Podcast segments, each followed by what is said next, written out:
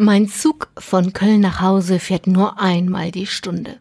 Als meine Arbeit fertig ist, ist er gerade losgefahren. Ich habe Zeit, meine E-Mails zu checken und finde auf meiner privaten Online-Mailbox einen neuen Anruf. Eine unbekannte Nummer aus meiner Heimat. Wer kann das sein?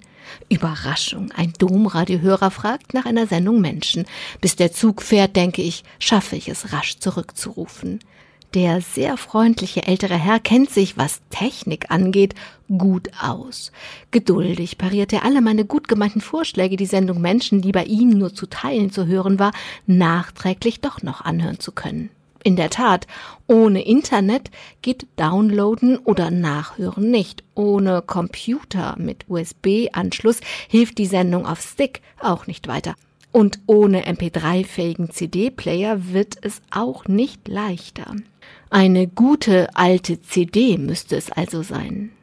Meine wunderbaren Kollegen in der Technik wissen Rat. Ich gebe eine solche CD in Auftrag und nehme mir vor, den Hörer, der ja quasi an meinem Nachhauseweg wohnt, zu überraschen. Menschen zu überraschen, das habe ich mir in den letzten Jahren versucht anzugewöhnen. Angefangen hat es mit einer Kassiererin im Supermarkt. Gerade als diese mich bat, ein Diese Kasse ist geschlossen Schild aufs Laufband zu legen, kommt eine Kollegin erklärt, die Pause verschiebe sich. Die Kassiererin seufzt enttäuscht, sie habe sich so auf einen Kaffee gefreut.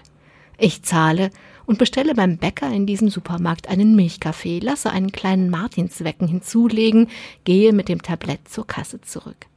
Die Kassiererin braucht einen Moment, aber als sie versteht, dass ich ihr ihre Pause an die Kasse bringe, leuchtet sie vor lauter Freude.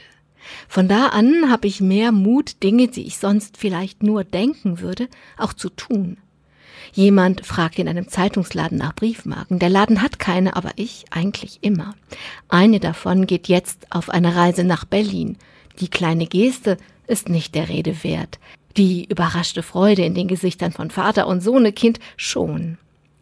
Die CD für den Hörer ist fertig und liegt ein paar Tage auf meinem Schreibtisch herum, muss warten, bis ich die Zeit finde, in den Nachbarort zu kommen.